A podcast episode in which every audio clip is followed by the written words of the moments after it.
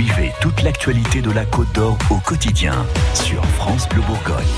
Vous avez entre 18 et 65 ans, désolé Stéphane, vous aimez manger, eh bien vous intéressez la science, sachez-le, la science qui cherche à étudier les réactions de votre cerveau face aux aliments. En fait, c'est l'INRA à Dijon, l'Institut national de la recherche agronomique, euh, qui euh, recherche en ce moment des volontaires pour euh, déterminer si oui ou non on réagit différemment face aux aliments en fonction de notre poids.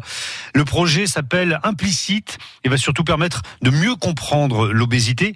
Sophie Allemand, vous avez rencontré Cécile, elle est en surpoids justement. Il y a deux ans, Cécile faisait presque 100 kilos, elle avait du diabète, des varices. Elle est allée voir un diététicien et a pu passer de l'obésité au surpoids, mais son rapport avec le sucre reste particulier. Voilà, des gâteaux, des barres de céréales, des glaces, des choses comme ça, ça me ça m'apaise, ça me ça me réconforte. C'est pas pour remplir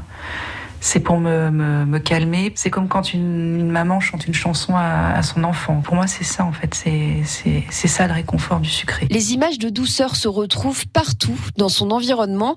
Ça n'aide pas du tout. Au travail, on a une salle de pause où on a des gâteaux, quoi. Donc euh, tout est tentant en fait. Tout est, est tentation. Les publicités à la, à la, télévision, après, euh, ça réveille aussi l'enfant qui est en nous. Il suffit que, que je sois dans une période très stressante, euh, que j'ai des problèmes, et eh bien la boîte de gâteaux va devenir le problème aussi.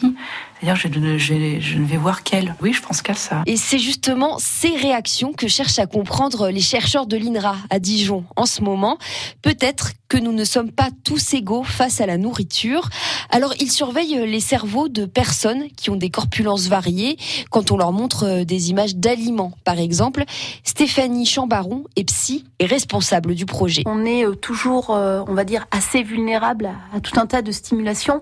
Et si nous, chercheurs, on arrive à comprendre comment l'information est traitée, on peut peut-être justement permettre à certaines personnes d'être un peu moins vulnérables à ces stimulations présentes dans l'environnement. Pour Cécile, rien que comprendre peut aider à soigner le surpoids. Sinon, déjà, on arrive à, à penser que ça puisse être possible et à se soigner comme ça, oui. C'est déculpabilisant. Se dire que c'est pas forcément que notre faute. Car elle a souvent fait face à l'incompréhension du corps médical face à ses pulsions. Que des gens s'intéressent à ce qui se passe derrière les bourrelets, hein, clairement. Non, mais c'est vrai. Que des gens puissent chercher justement et puissent être intéressés par tout le fonctionnement, euh, par, euh, par la personne, de toute façon, par l'humain. C'est déjà euh, un exploit en soi, un exploit euh, de la médecine. L'INRA de Dijon inaugure ainsi une nouvelle approche de l'obésité. En tout cas, la psychiatre cherche environ 300 participants de tout type euh, de corpulence. hein. Pour terminer cette étude, il faut avoir entre 18 et 65 ans. Et on vous a mis toutes les infos sur francebleu.fr.